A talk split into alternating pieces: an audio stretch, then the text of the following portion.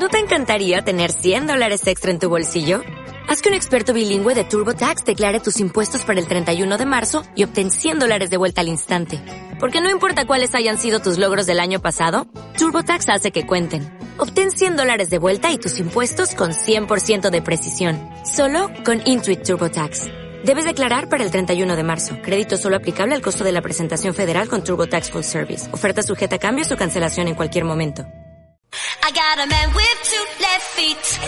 And when he dances not to the beat, I really think that he should know that his rhythms go, go, go. I got a man with two left feet. And when he dances not to the beat, I really think that he should know. Catodia y Radio Enlace presentan. Gente con Duende, con Manu de la Fuente.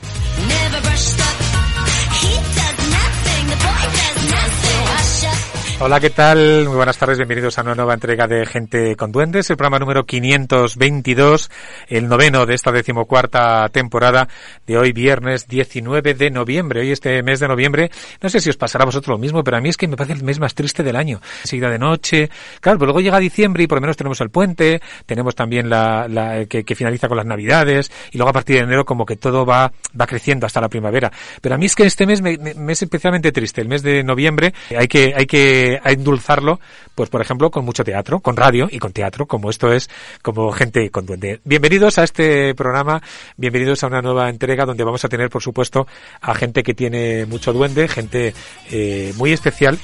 Y hoy lo vamos a hacer arrancando con un, eh, con un director, con un artista, un hombre de, de circo de toda la vida, como es Suso Silva, Premio Nacional de Circo del año 2003, que nos va a hablar de, Bacanal, del Circo de los Horrores, el quinto espectáculo del Circo de los Horrores, que es una fiesta, una fiesta pagana, donde invitan, donde te invitan al desenfreno, a la lujuria, en fin, una, un, cabaret de los sentidos.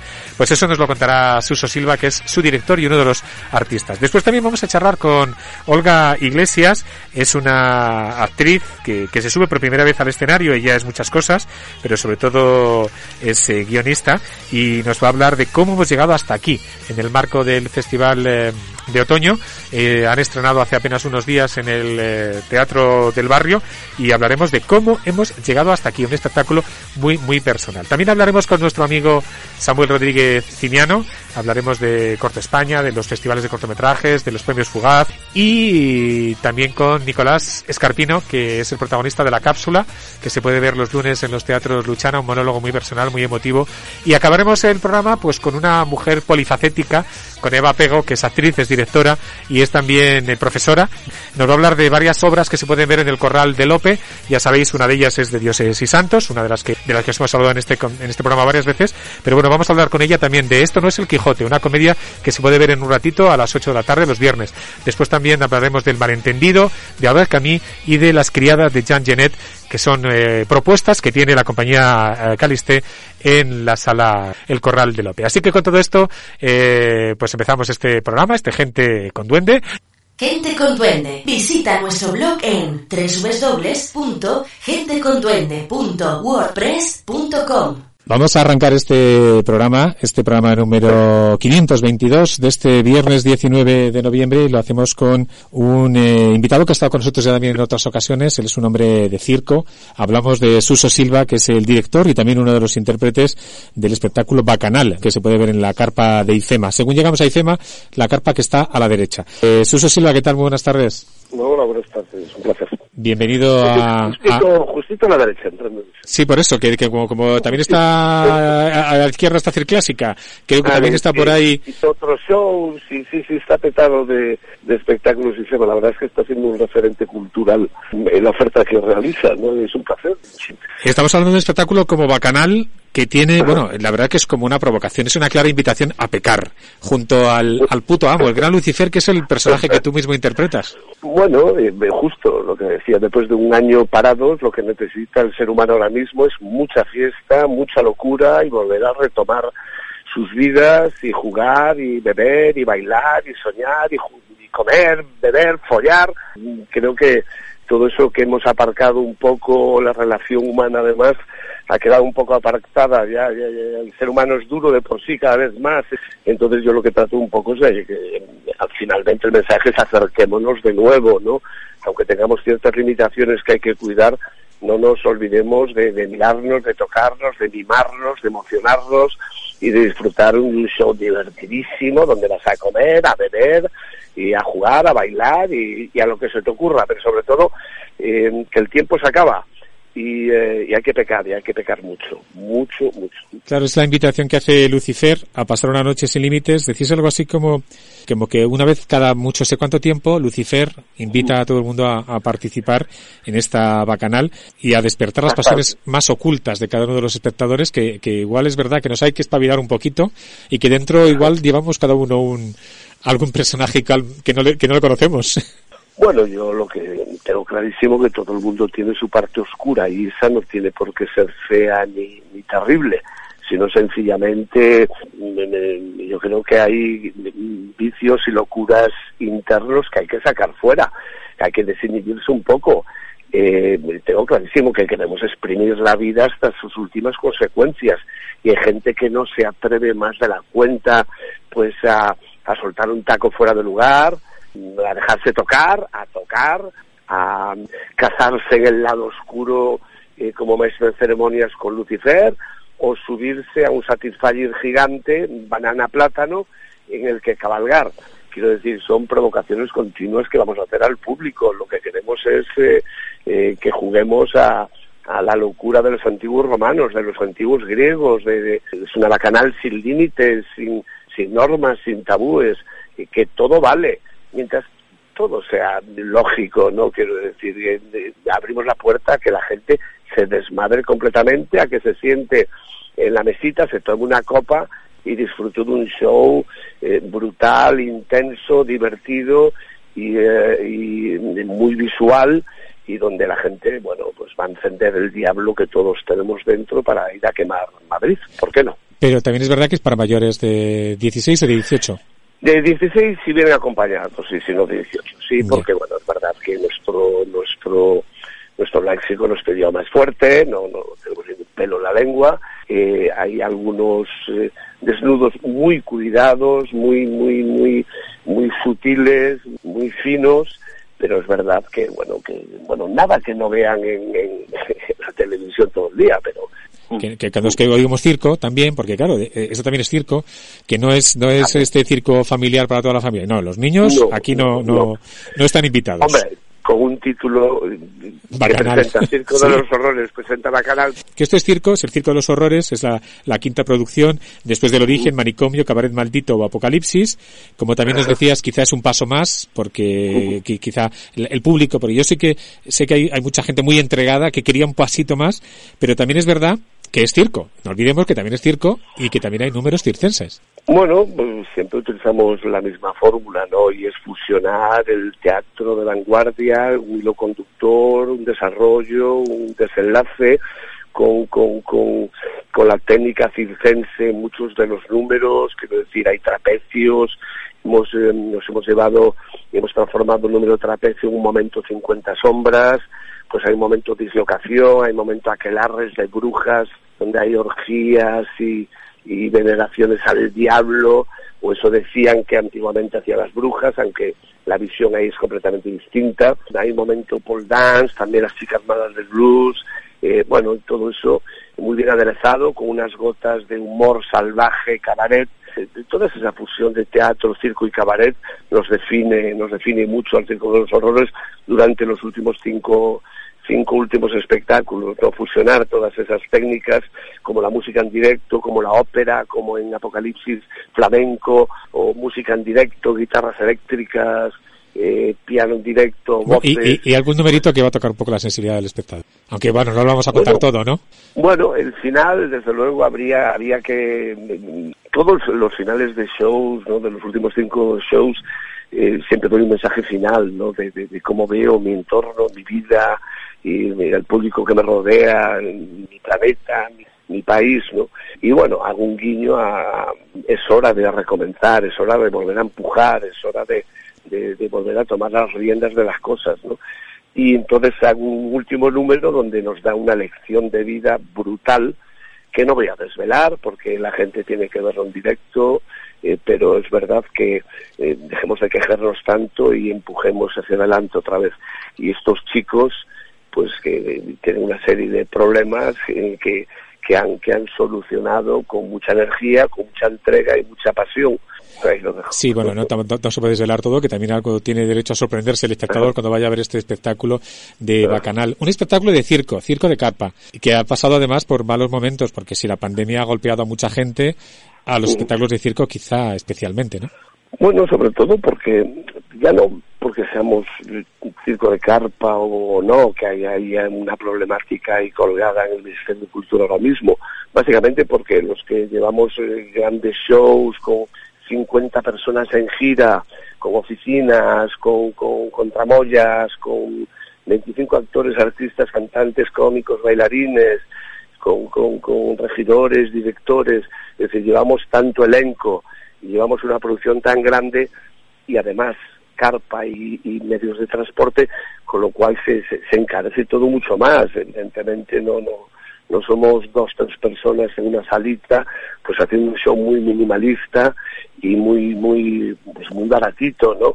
Que está muy bien, que todo es bien, bien recibido en esta vida, quiero decir, tiene que haber de todo.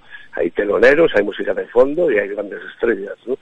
Pero es verdad que nosotros nos la jugamos con el público en directo, que el que paga sus, sus, no vivimos de, de, subvenciones, vivimos de la entrada que paga el público y, y son producciones muy bestias que con los horrores, eh, el apocalipsis éramos 100 personas en gira, es verdad que ahora somos menos, y el show es, es un cabaret, es algo más, más pequeño, pero no dejan de ser espectáculos eh, brutales, con una imagen, escenografía y puesta en escena muy bestia, ¿no?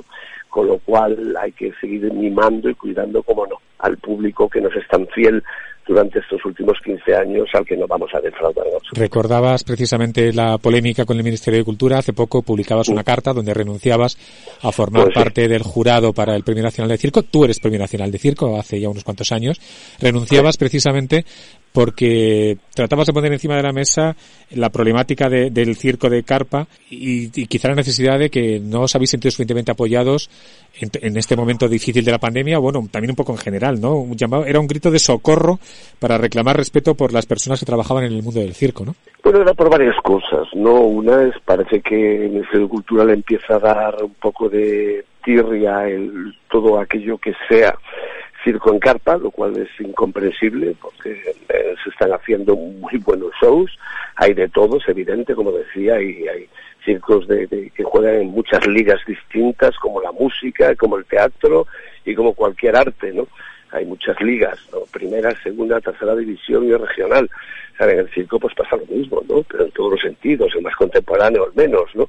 El problema es que eh, yo creo que la selección la selección de jurado que se está haciendo en el Ministerio para otorgar el premio nacional no es equitativa.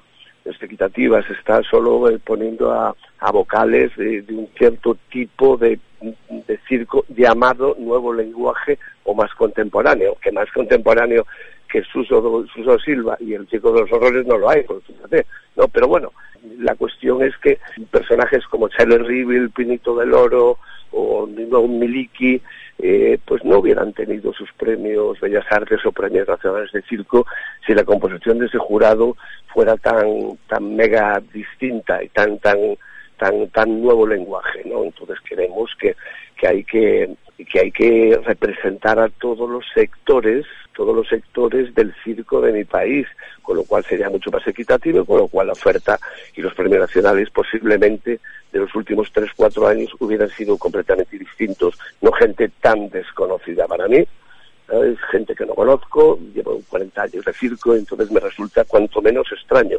Pero vamos, yo abogo por el circo de calidad, el circo brutal, el circo, el circo que verdaderamente tiene grandes cosas que contar, el circo acrobático, el circo del más difícil todavía, con grandes montajes, eh, que el circo pues más teatral, que está muy bien, hay, hay son buenísimos eh, teatrales, ¿no?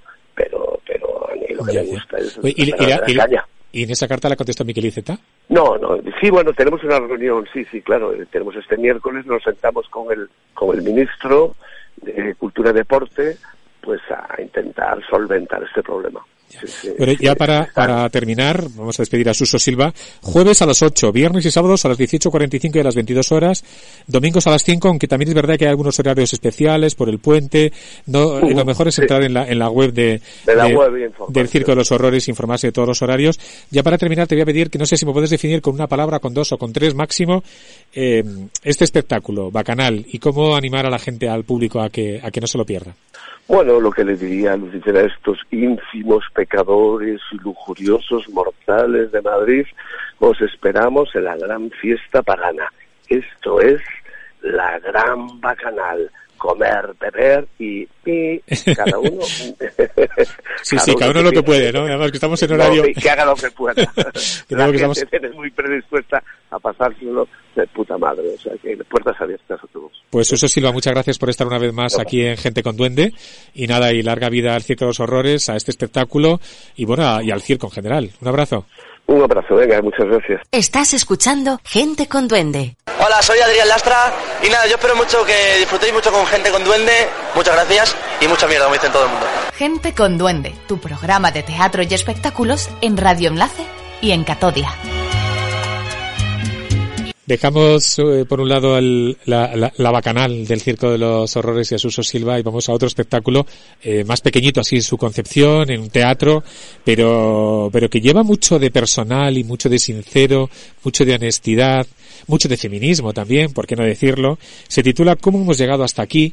Está en el marco de- del Festival de Otoño, de Festival de Otoño, que ha arrancado también hace unos días. Se puede ver, hay varias funciones, varios horarios hasta el 11 de diciembre en el Teatro del Barrio. Estamos hablando de cómo hemos llegado hasta aquí.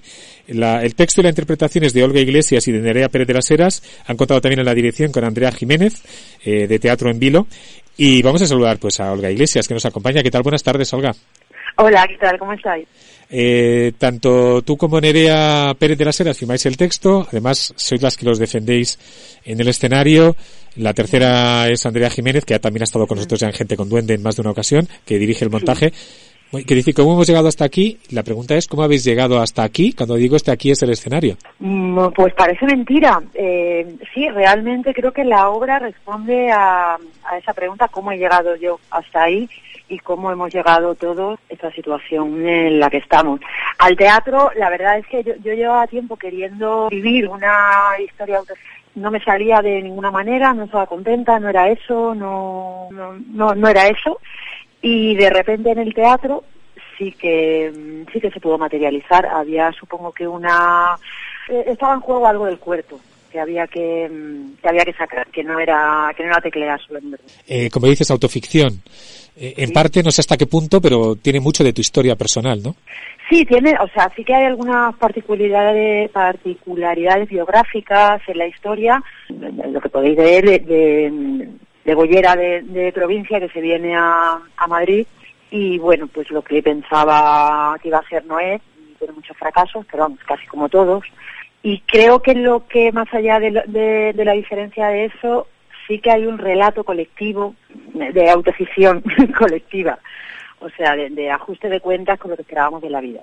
Sí, pero quiero decir que también, eh, yo cuando estoy viendo la función, a mí me daba esa sensación de que quizá tenemos que asimilar más las personas en general eh, el fracaso, ¿no? Como algo innato a nosotros, como algo innato Sí. al, al desarrollo de la vida, porque quizá nos eh, planteamos simplemente objetivos maravillosos, voy a hacer, voy a hacer, voy a hacer, y luego te das cuenta que la realidad es más cruda y quizá hay que entender o asimilar que el fracaso forma parte de nuestra vida.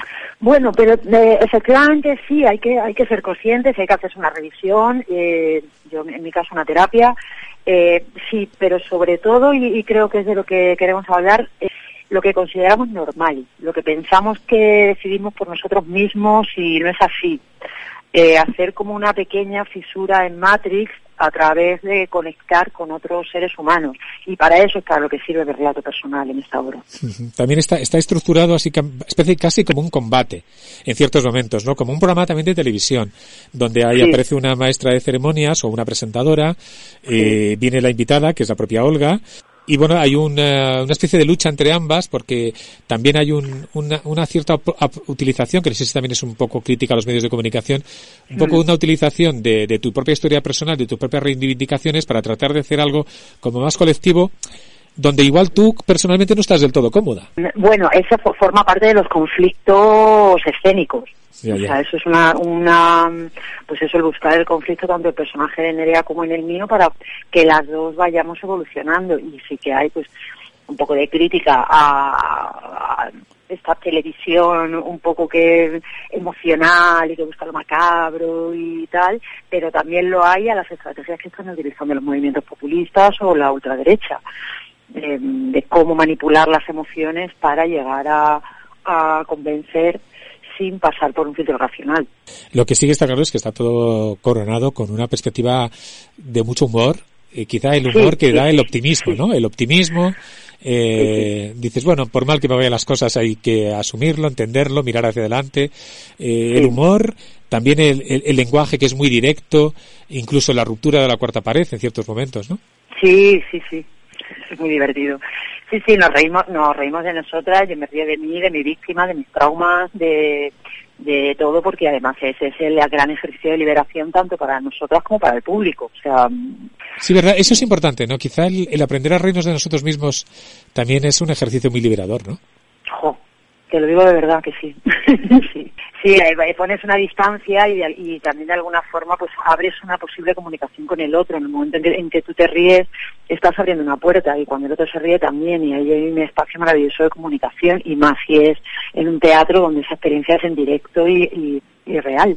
A mí me parece muy curioso cuando leo, dice, Olga Iglesias ha sido encuestadora camarera, mecanógrafa, mm. ayudante de producción, lectora de libros para editoriales, relaciones mm. públicas en discoteca, social media management, eh, ghostwriter, writer, o sea que escritora fantasma, o sea, y felicitadora de Telefelicita, y de vez en cuando guionista, y bueno, tienes una vida y ahora de repente te subes al escenario, claro, también es verdad que lo que sí que es cierto, que lo que has mantenido con una continuidad es tu, tu faceta de guionista.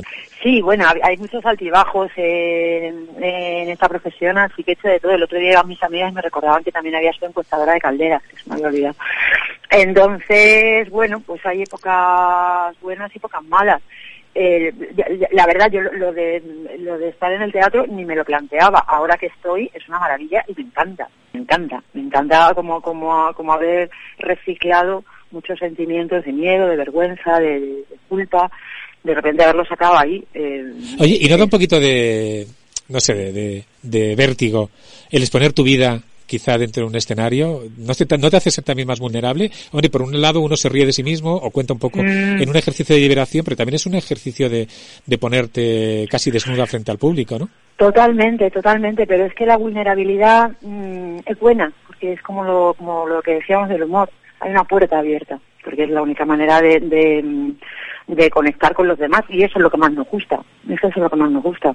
Oye, ¿cómo ha sido el proceso de trabajo, de creación? Porque claro, tú aportas el texto, eh, yo sé que habéis trabajado con Andrea Jiménez en la, en la dirección, ¿cómo os habéis entendido entre las dos? ¿Cómo habéis trabajado el...? Pues mira, ha sido, un, ha sido un proceso largo, ¿eh? porque al final con las residencias artísticas que tuvimos en su momento en Soria llevamos como dos años eh, dándole vueltas a esta historia. Eh, las tres, en lo que es la dramaturgia, hemos estado implicadas muchísimo.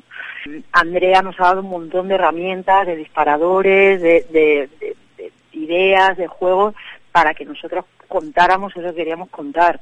Eh, y ha habido mucha negociación y mucha búsqueda y mucho...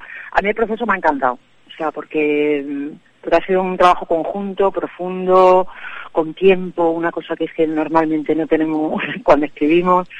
Eh, entonces eso está muy bien. Se, se puede ver en el teatro. lo que queríamos, hemos llegado a esto en el teatro del barrio, porque evidentemente el teatro del barrio es un teatro también que siempre surgió en su momento con, con, intencionalidad política y de cambiar las cosas. pero claro, contéis con el apoyo del Festival de Otoño, que eso también, eso para, para una producción es, maravilloso, ¿no?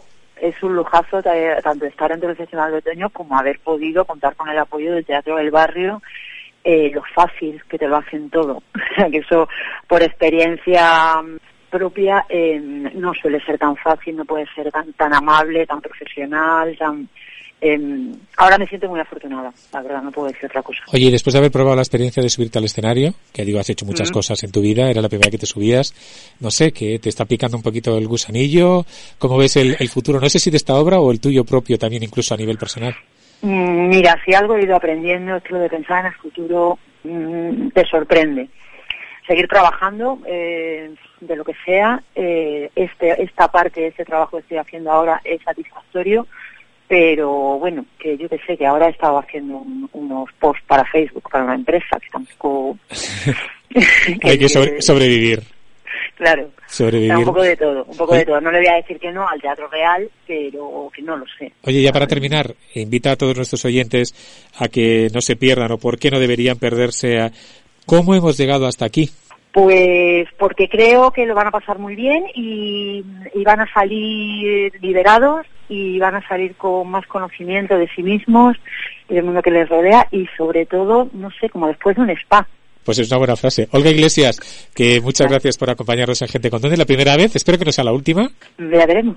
Teatro del Barrio, hay varias funciones porque creo que estáis ahora unos días, luego también otros días en Sí. diciembre. Sí. Eh, lo mejor es entrar en la web del Teatro del Barrio para... Sí, para... sí, todavía hay que mm, venirse y animarse. Pues Olga Iglesias y junto a Nerea Pérez de las Heras con la dirección de Andrea Jiménez, cómo hemos llegado hasta aquí en el Teatro del Barrio en el marco del Festival de Otoño. Un abrazo, muchas gracias. Muchísimas gracias, un abrazo, chao. Hola, soy Isabel Ordaz. Este es un mensaje para gente con duende. Os invito, os conmino, os obligo, os empujo, os presiono a ir al cine, al teatro en verano, en invierno, en primavera y en otoño. Es lo mejor que podéis hacer. Y además a nosotros los actores nos haréis felices además. ¿Lo tuyo es el teatro? Teatro, lo tuyo es puro teatro. Entonces no te pierdas cada viernes Gente con Duende, entrevistas, noticias y lo más destacado del panorama escénico con Manu de la Fuente.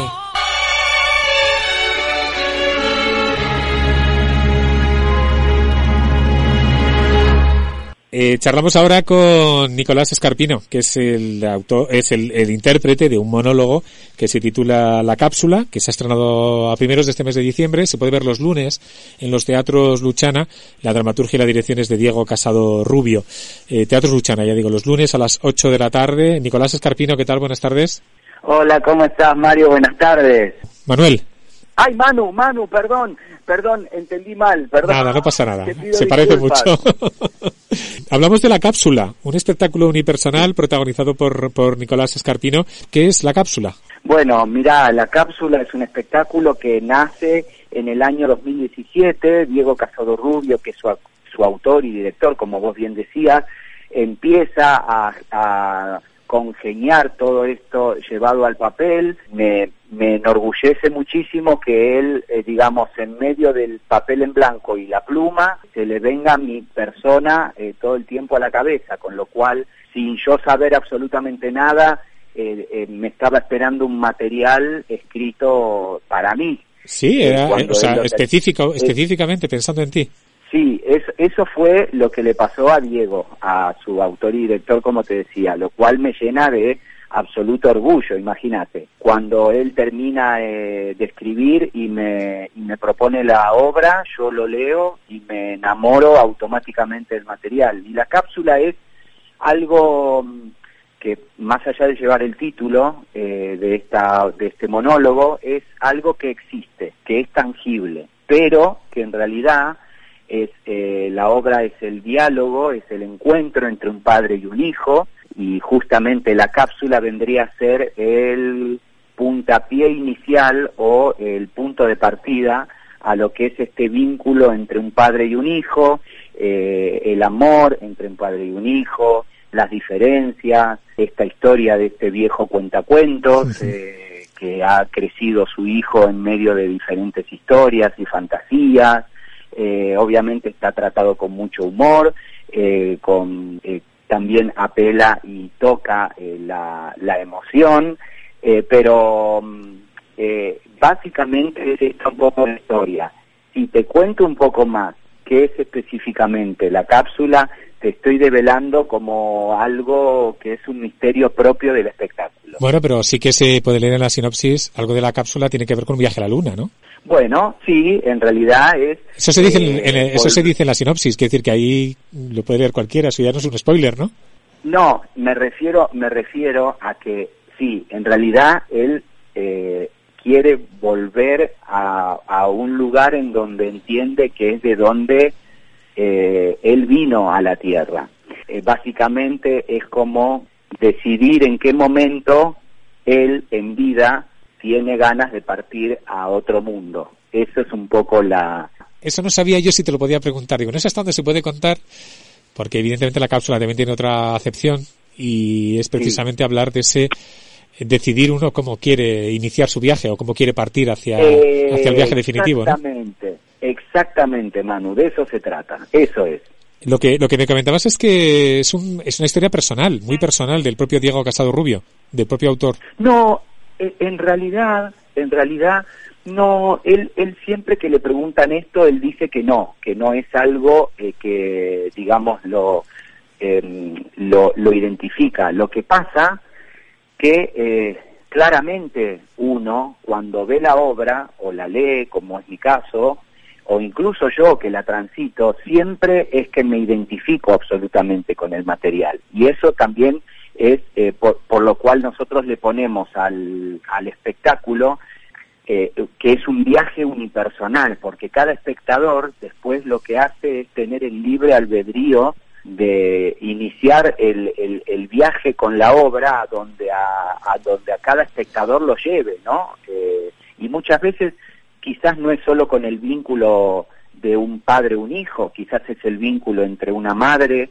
eh, y un hijo, o una hija y un padre, o el vínculo entre hermanos. Lo importante es que el espectáculo, mm, más allá de que hable eh, este Alfred, que es el nombre de este, de este papá, unos 74, 75 años, eh, más allá de que él, él eh, quiera decidir cuándo es el momento de emprender el viaje, eh, habla de la vida, habla del amor, habla de la alegría, eh, de los vínculos, como te decía, eh, no, no es, no es un golpe bajo, no es algo que te lleva a una sensación incómoda como espectador, sino todo lo contrario, es esperanza, de proyección, eh, y que claramente es el paso del tiempo y que todos, digamos, en mayor o en menor medida se decida o no cuando uno quiere partir, uno va a terminar partiendo. Ya, sí, por mucho que diga a los demás, la decisión, son decisiones también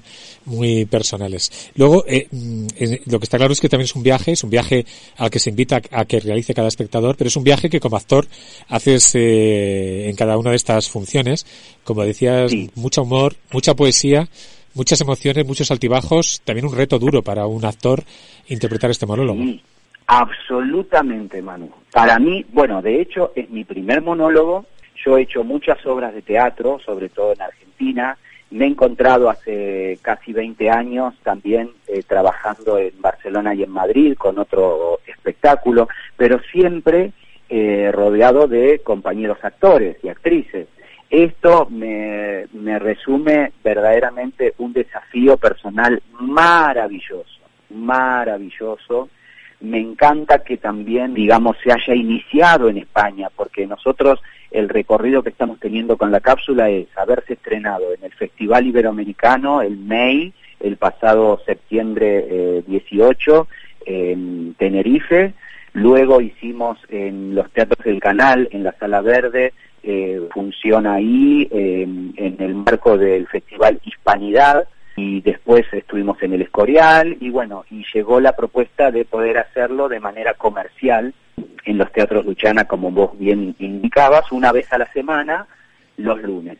¿Qué tal está yendo y cuál es el futuro? Mirá, eh, la verdad que eh, está arrancando, es, eh, digamos, siempre cuando uno arranca un espectáculo eh, tiene que instalarlo y por supuesto lo que nos está pasando es que en la primera función vinieron algunos críticos y la verdad que tuvimos unas críticas maravillosas, muy hermosas, eh, muy eh, potentes, eh, eh, verdaderamente estamos muy agradecidos por eso porque entendemos que entonces tenemos un material que gusta, que conmueve, que te divierte y eso la verdad que entonces es como haber eh, llegado al resultado final de manera exitosa, ¿no? Y la proyección que tenemos es, en principio, hasta el 3 de enero, hacer en, en los teatros Luchana, eh, los lunes, después sí poder intentar hacer programaciones, lo que, lo que acá en España también se llaman los bolos. Sí, sí, esta exacto. historia, ¿no? Eh, ese hijo que habla de su padre, que habla de sí mismo,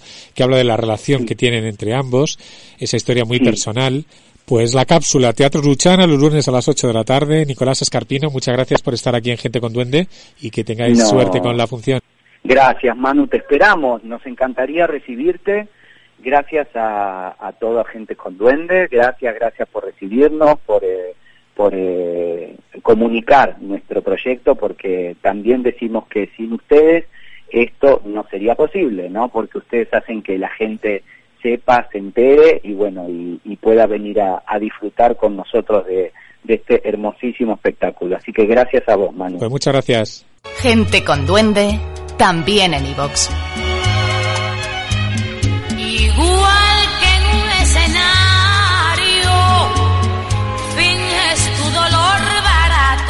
Gente con Duende. Visita nuestro blog en www.genteconduende.wordpress.com.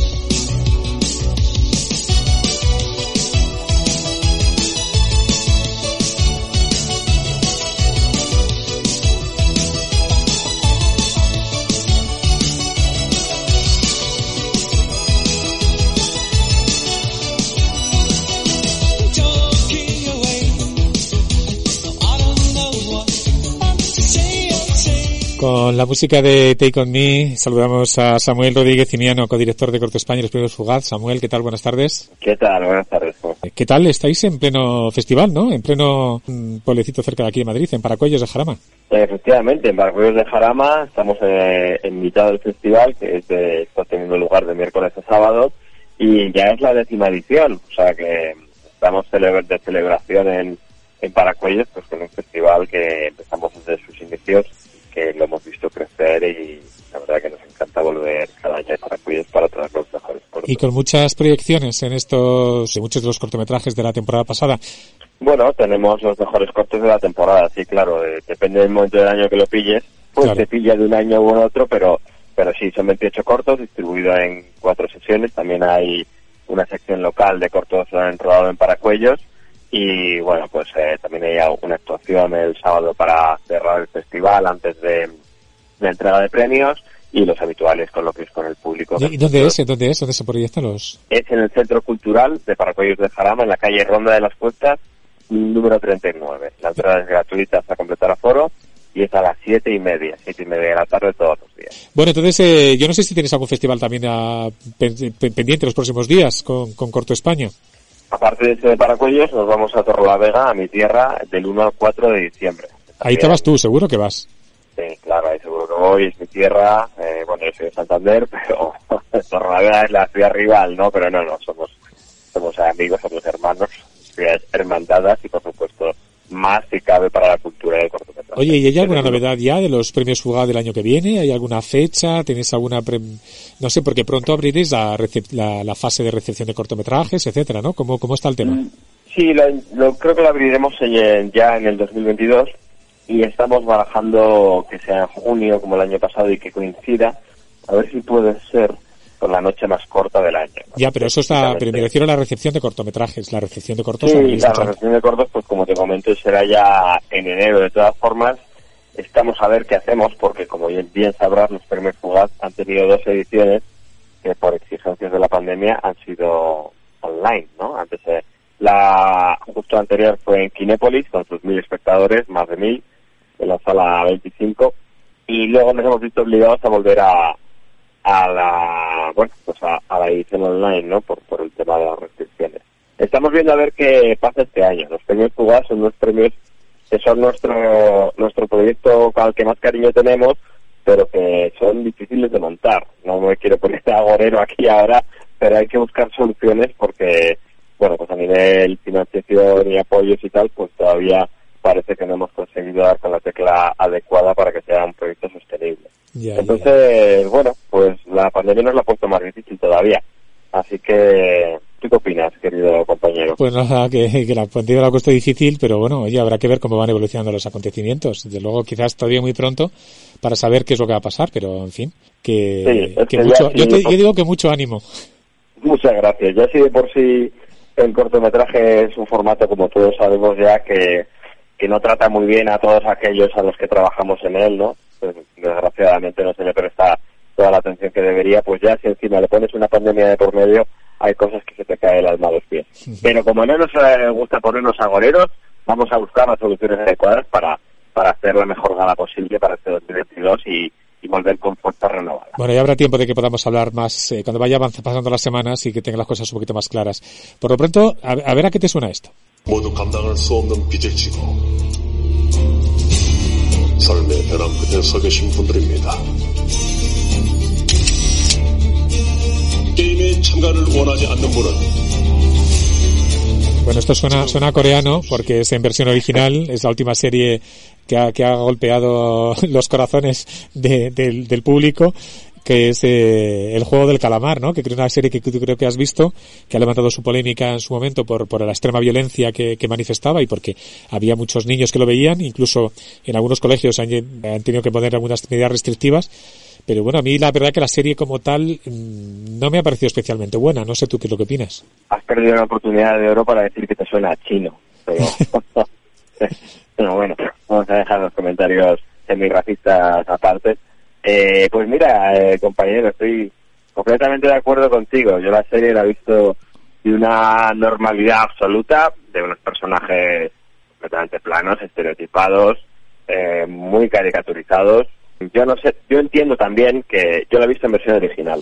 No, no, es cierto que a mí sí que yo la he visto en versión doblada y pierde todavía. Quiere decir que igual en versión original, ya sabes que los actores doblados pierden, eh, pierden efectividad, pero eh, tú la has visto en versión original, que es lo que... Yo la he visto en versión original y también te digo que la forma de expresarse de los coreanos y los japoneses y de los chinos cuando es una película de todas nacionalidades es muy distinta a la nuestra. Parece que están así hablando normal y están como metiendo muchas injerciones, ¿no? De "Uy, uy, uy", pa- y, y eso le da todavía menos credibilidad, pero es que ya el guion me parece un poco escrito como por un, bueno, pues por un estudiante de cine que quiere meter cuantos más giros, por otro lado, previsibles, mejor, ¿no? Yo, los juegos me, me han parecido un poco chorros también. La he visto entera, pero... Te ha costado, bueno, te ha costado. Vamos, que me te ha costado, me ha costado. La Por eso de que dices, empiezas una y- cosa y vamos a terminarla, ¿no? Se me cerraba un poco el ojo a veces y es un poco duro porque esta serie se supone que es como la- los que la defienden es porque es muy dinámica, es eh, de rompedora, golpe Bueno, tras lo que golpe, ¿no? tienes una violencia, muertos por doquier y sobre todo que, que, que cultiva los, los más bajos instintos humanos, ¿no? Es decir, cómo somos capaces de traicionar a nuestro mejor amigo o cómo engañar o cómo, ¿no? Es- Ese, ese, muy mal están las cosas parece en Corea, ¿no? Si, si se Sí, refleja pero, eso. Pero son traiciones un poco cutres, ¿no? O sea, no, yo nunca me he visto interpelado en plan de, joder, esto, qué dilema moral tan grande, esto me, retrotrae a Sócrates y a, o sea, no, es como, como cutre, ¿no? En plan de, bueno, pues te tienes que salvar, tienes que empujar a otra persona. Pues es tan, es tan plano y tan simple que me parece casi lógico, pues sí, pues oye, eres tú el otro, o sea, no sé, no le he visto ninguna doblez, ni ningún, así como en otras pelis de ese estilo, pues, pues puedes, no sé. O también te digo que recuerda un poco a Battle Royale o, o a, a pelis eh, pues como Cube incluso, ¿no? Y claro, son mucho mejores. Bueno, a mí la verdad es que digo que no, no, no me ha, no me ha convencido. Yo soy de los que la he terminado por hecho de terminarla, pero claro, he dejado atrás, estoy pendiente de ver eh, The Crown, que todavía no la he podido ver, o quiero ver eh, Jaguar. Yo no sé si, si has visto alguna cosa más, o te hablo yo de, o te hablo yo de un estreno de la semana pasada, también una película bastante interesante. ¿Tú me vas a, me cuentas algo más o te hablo yo de un estreno? Bueno, yo ya, ya me has puesto a caldo al juego del calamar, yo creo que ya es tiempo de que tú puedas. Sí, sí, ya, me, cuéntame, cuéntame. Soy Walter Morland. Soy el propietario de un negocio de rescate de pecios y te ofrezco un trabajo. Quiero que me ayudes a entrar en la cámara acorazada del lugar más seguro del mundo. ¿Por qué cree que haría algo así? Porque no solo busco la solución a un problema, sino que ni siquiera sé cuál es el problema.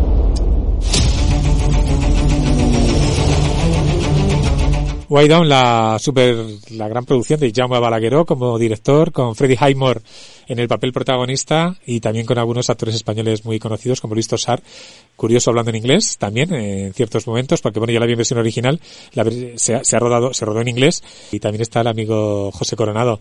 Eh, muy curioso, ¿no? Esto de que vamos a atacar el lugar más, más seguro del mundo que es el Banco de España. Fíjate, la sede del Banco de España, el lugar más, y eso a los españoles pues nos hace un poco de gracia, ¿no? Sí, supongo que estarán aprovechando el tirón de la casa de papel, sí, ¿no? Sí. Tiene, tiene mucho de la casa de papel, efectivamente. Eh, tiene mucho de la fortuna también de la serie de, de Alejandra Benávar con lo del tesoro.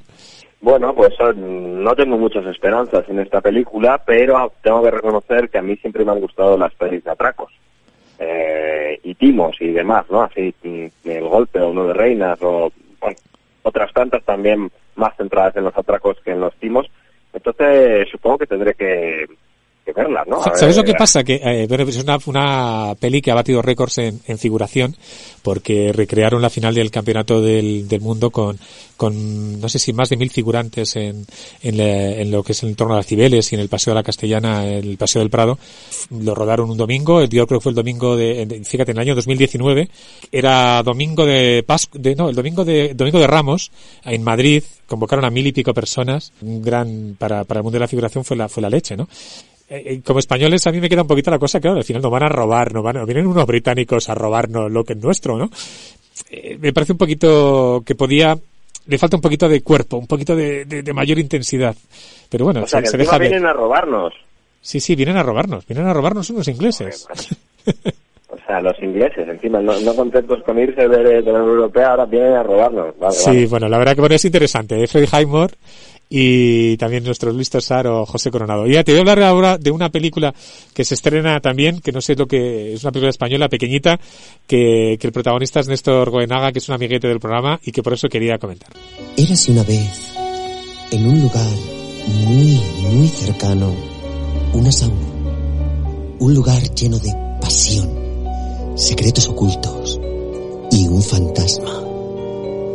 Este hombre es un hombre muy peligroso.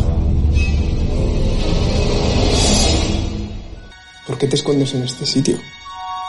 Fíjate, el fantasma de la sauna. En una sauna hay un fantasma. Sí, pero, sí, sí. pero, además te voy a decir que es musical. Es una película, es un musical. Eh, así con Ah, mucho claro. humor. Te iba a preguntar si iban los tiros más por, por el rollo paranormal o por el rollo musical, en plan, el fantasma de la ópera, ya parece que musical. Sí, sí, es, una, es, un, es un musical, es una comedieta, es una película sencillita, de bajo presupuesto. En fin, yo es que Néstor Buenaga es uno de los protagonistas con, con Antonia San Juan y bueno, pues queríamos comentarlo. Bueno, pues una, una película que se ha estrenado el pasado fin de semana, una película española que se titula El, que se titula el fantasma de la sauna. Bueno, no, no, se estrena, se estrena este fin de semana, no, no la semana pasada. Sí, porque Pues fue la, título fue la, está, está bien puesto, ¿eh? Porque si es una comedia y tal, llama la atención y... Fue la gala de clausura del Sky Cinemaz el pasado domingo 14 de noviembre y se estrena hoy mismo en cines, eh, cines comerciales. Bueno, pues eh, Samuel Rodríguez, director, eh, codirector de Corto España de los Premios Fugaz, muchas gracias por acompañarnos una vez más en Gente con Duende. Ya te llamaremos eh, dentro de unas semanitas para que nos vayas avanzando noticias de, de festivales y también sobre todo de cómo va avanzando el tema de los Premios Fugaz y por supuesto pues para hablar de cine que siempre es un placer. Gracias Samuel. Claro que sí, un fuerte abrazo. Estás escuchando Gente con Duende. Eh, soy Fernando Tejero y os mando un beso muy fuerte a todos los oyentes de Gente con Duende de Radio Enlace. Y nada, os invito al teatro. Gente con Duende, tu programa de teatro y espectáculos en Radio Enlace y en Catodia. Igual que en un escenario. con una y vamos a poner la guinda la guinda al pastel con una con un- varias obras de teatro, no solo una, sino vamos a hablar de la compañía Callisté, vamos a hablar del Corral de Lope y nos vamos a acercar precisamente hasta el Corral de Lope donde está Eva Pego, que es una de las actrices que, bueno, en un ratito, en un ratito, en poco más de una hora tiene que salir al escenario para defender Esto no es el Quijote, es una de las actrices de este montaje, pero bueno, queremos hablar de este montaje y de otros muchos más, porque ella también participa en Las Criadas, participa en El Malentendido, también es eh, directora de, de, de Dioses y Santos. En fin, Eva Pego, ¿qué tal? Buenas tardes. Buenas tardes, Manu. Pues nada, allí en el Corral de Lope, lo, empezamos por el principio, lo que te viene más cerca, dentro de un ratito, a partir de las 8, esto no es el Quijote. Efectivamente. En nada ya a escena. Aquí Con- estamos preparándonos ya y maquillándonos un poquito y vistiéndonos. En un lugar de la Mancha de cuyo nombre no quiero acordarme, no, esto no es el Quijote, es eh, el encuentro entre Miguel de Cervantes y su editora. Curioso, ¿no?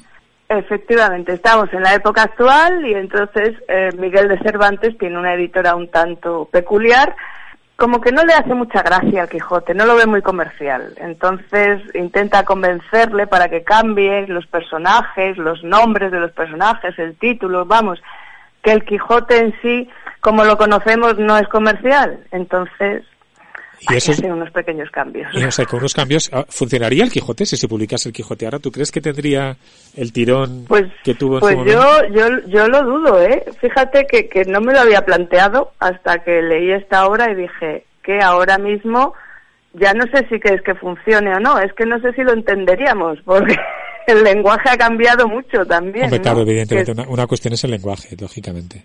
Lo, más preocupante sería el lenguaje, porque te- también jugamos con eso, ¿no? Aquí hablamos de influencers, de youtubers, de, de internet, y, y, y Cervantes no, no sabe de qué estamos Bueno, hablando. y de ¿no? 50 sombras de Grey, creo, ¿no? Y de 50 sombras de Grey. Sí, es un poquito la comparación, ¿no? De, de Quijote, 50 sombras de Grey, supuesto, supuesto, bueno, supuesto no, fue un éxito de ventas, ¿no? Pero hasta qué punto es literatura, ¿no? Ya, el texto es de José Luis Hernández Garbi, la dirección de, de Juan Romero y tú misma, y en el elenco tú interpretas a esa editora moderna y Francisco Montejano es el, el Miguel de Cervantes. En el Corral de Lope los viernes a las 8 de la tarde, que con lo cual por eso digo, tienes función dentro de un poquito. Lo que sí que está claro es que es una comedia, es divertida, ¿no? Sí, sí, sí, es comedia, está en tono de comedia desde principio hasta fin. Eh, intentamos que la gente se lo pase bien, por lo menos, que nos riamos un poco de nosotros mismos, que al final se trata de eso, ¿no? Todo es muy serio, el Quijote es serio, todo es serio, la literatura es como muy seria, pero al final yo creo que hay que reírse un poco de todo. Normalmente los viernes, después de esto es el, esto no es el Quijote, a las nueve y media de Dioses y Santos, eh, pero que justo hoy salvo este viernes, no. Por eso que justo hoy no tengo que ir a, a hacer la función, porque este viernes no, es, es mañana sábado, de Dioses y Santos, eh, también otra comedia que de la que hemos hablado ya aquí en el, en el programa, que Eva es una de las directoras, y bueno, yo soy uno de los actores, pero vamos, ya los dos oyentes ya lo saben. Eh, vamos a hablar del siguiente montaje, mañana ya digo, a las nueve y media de Dioses y Santos, pero creo que antes, a las ocho de la tarde o a las siete de la tarde también, vamos a hablar de todos los montajes que se puede ver mañana, y que este de comedia tiene poco, sino más bien un drama, ¿no? Sí, es una, yo creo, para mí es una tragedia moderna, ¿no? Porque es ya de los años eh, más más actuales, ¿no? A partir de los 40, de los 40 a los 50, entonces ya lo considero como una tragedia más moderna. Es el malentendido de Albert Camus. Sí, sí, que no hay- digo Camus porque me echa la bronca. que hay que pronunciarlo bien, Albert Camus. Camus. Y la verdad que es un texto que, que cada día nos sorprende y nos gusta más, al menos a los actores. No sé, el espectador yo creo, pues hicimos un coloquio hace poco y la verdad que estuvieron encantados, muy, muy, fue muy bonito el encuentro con el público. Y a nosotros como actores, eh, al principio fue un texto complicado, ¿no? Porque, bueno, es, es Camus. Eh, también de lo que habla y la forma de tratarlo es complicada eh, y, y- y es un texto oscuro, ¿no? Pero, pero al final cada día que pasa, ca- cada, vez que lo decimos en voz alta, al final nos gusta más. Es- tiene, tiene una poesía, tiene, bueno, pues Camus. Sí, sí, la vuelta, la vuelta del hijo pródigo, que vuelve a la casa familiar por la muerte de su padre eh, y Mm. vuelve a encontrarse con su mujer y con su hermana, pero lo hace con una identidad falsa, en una posada, viene Mm. acompañado de su esposa y bueno, puede pasar cualquier cosa ahí. Puede pasar de todo porque él él se empeña en, en no no dar su nombre no no no darse a conocer y además viene como un triunfador viene rico viene que ha triunfado en la vida y espera que le reconozcan no pero no es así Ahí entonces está. a partir de ahí ahí está el kit de todo no Raquel Saiz, Fran Verde, Chelo Luengo, Eva Pego y el propio Juan Romero, la dirección también de Juan. Romero y Eva Pego, El Malentendido, un drama, un dramón y un, un dramón pero un- es muy bonito y un drama también, no digo porque por eso de mezclar um, eh, comedias con, con dramas. Y un drama también el domingo, ¿no? Eh, que también hay varias el domingo sí sí sí que otro- son las criadas de Jean Genet. las criadas ese, ese ya yo supongo que la gente ya habrá oído de- hablar de, de las criadas, porque en todas las escuelas de teatro mm, se conocen las criadas. Bueno, y, y hay una versión, hay una versión que va a estrenar en el Teatro Español también ahora Sí, en breve, ¿no? efectivamente. Sí, en breve en el Teatro Español también está. en- no, bueno, no sé en qué teatro están, pero estarán también. Sí, pero vamos, eh, por ahora, por lo pronto en el Corral de Lope está. O sea, que el que quiera ver las criadas que vaya al Corral de Lope. Este domingo, Efectivamente que está estupendamente. Es una, la verdad que es uno de los éxitos de la compañía. Ha, ha funcionado muy bien antes de la pandemia.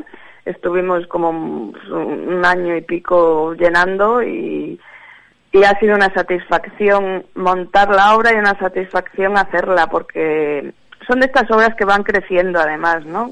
Poquito a poco y, y vas descubriendo cosas y entonces como actor es maravilloso. Como actriz es maravilloso que cada día te sorprenda todavía eh, eh, la- el autor, ¿no? El, el Sí, texto son- dos criadas que por la noche en los aposentos de la señora juegan, intercambian papeles, eh, bueno, eh, simulan matar a su sueño, a su señora. La señora está interpretada por Francisco Montejano, también es una de las, de las obras donde en muchos casos eh, el personaje femenino de la señora lo interpreta un actor y vosotros también habéis seguido ese mismo criterio. Y bueno, lo que sí que es cierto que está teniendo mucho éxito de crítica, ya lo has dicho tú, con interpretaciones también maravillosas, ¿no? También ese Montejano que un día se mete en la, en Montejano la- es- es- mira, la última crítica que nos han puesto que ha sido maravillosa, ha sido sobre, bueno, nos, nos alaban a todos, pero a Montejano dice es como ver a Bette Davis en acción, ¿no? Y la verdad es que sí, le hemos dado ese puntito de, de, de señora, ya, Bette Davis cuando ya estaba en Quien teme a Virginia Woolf, Pablo, ¿no? No, ya estaba mayor. A ver qué fue con de Baby Jane, que tengo un jaleo de obras que ya no me... no Claro, pero aclaro. está- porque estás en todas, además, claro, tú te multiplicas, ¿no? entre eso y que intento leer, es, es una cosa pasmosa, ya no sé quién soy. Bueno, claro, a ti ahora, claro, tú que estás, eh, que eres una de las actrices de las criadas, una de las actrices del malentendido, una de las actrices de Esto no es el Sí. Quijote, bueno, este fin de semana tienes viernes, sábado y domingo, así Sí, que sí, para, todos los fines de semana. para ya ti tengo viernes, sábado y domingo. para hablar de, hablar de dioses y santos, donde solo eres una de las directoras, pues claro, para ti eso es relajarse, ¿no? Sí, para mí es relajarme, sobre todo porque con dos grandes actores no tengo nada que hacer. Bueno, gra- gracias por lo que me toca. En la semana pasada hablábamos aquí con Raquel, siempre, bueno, si hablo de teatro en un programa de teatro, porque no voy a hablar de lo que hago yo también, ¿no? claro, pues pa- para eso estamos, ¿no? Que también es, que es una comedia y que la gente también se ríe mucho, ¿no? Sí, sí, y está funcionando muy bien y cada día tenéis el, bueno, todo el personaje lo tienes casi desde el primer día, que eso fue fantástico. San Isidro. Sí, al Isidro ya lo tenías casi, a, a- a los dos o tres días ya lo tenías hecho. Claro, y, es que yo y soy- yo Raquel soy- ha ido creciendo y creciendo y creciendo y te va a comer, te va a comer. Bueno, pues nada, que me coma, no pasa nada. Yo sabes lo que pasa, que yo soy hombre de campo. Y a mí Sí, todas estas sutilezas pues se me hacen un poquito bola.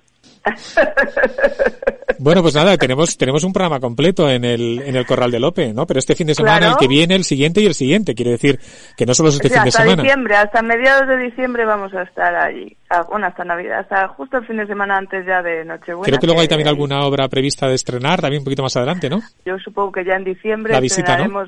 La visita de Carmen Resino y Varsovia de Paco Uría, que son, son sobre la misma temática, curiosamente, ha sido todo muy muy casual, ¿no? Es, es temática nazi y eh, está muy bien las dos obras. La verdad es que el Calliste no para, no para de trabajar, ¿no?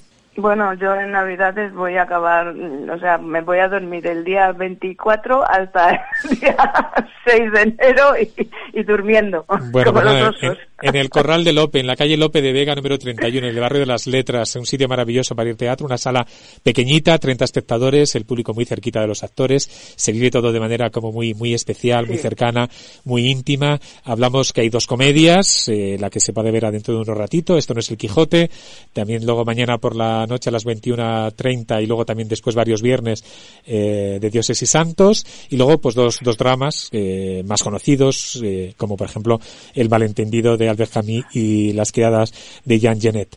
Eh, Eva Pego implicada en todo ello, no para de trabajar como actriz, como directora, como profesora también y algún día voy ya Navidad para descansar.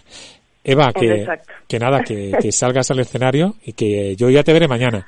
Vale, nos vemos mañana, Manu. Yo Venga. me voy, que, que tengo aquí a un señor mm, vestido de Cervantes con una perilla colgando. Que a ver si no se le cae la perilla, por cierto. A ver si no se le cae la perilla, que lo hemos hecho adrede, ¿eh? Claro, es que no, sé no. es. Claro, es que no puede tener perilla porque ese señor mañana se, o pasado mañana se va a vestir de señora. Entonces, claro. Claro, claro. La perilla tiene que ser de puede- pega. Efectivamente, Pues, efectivamente. Eso es el teatro, amiga. Eso es el teatro, amiga. Venga, un abrazo. Pero, pero es muy creíble igual. Venga, un abrazo, Manu.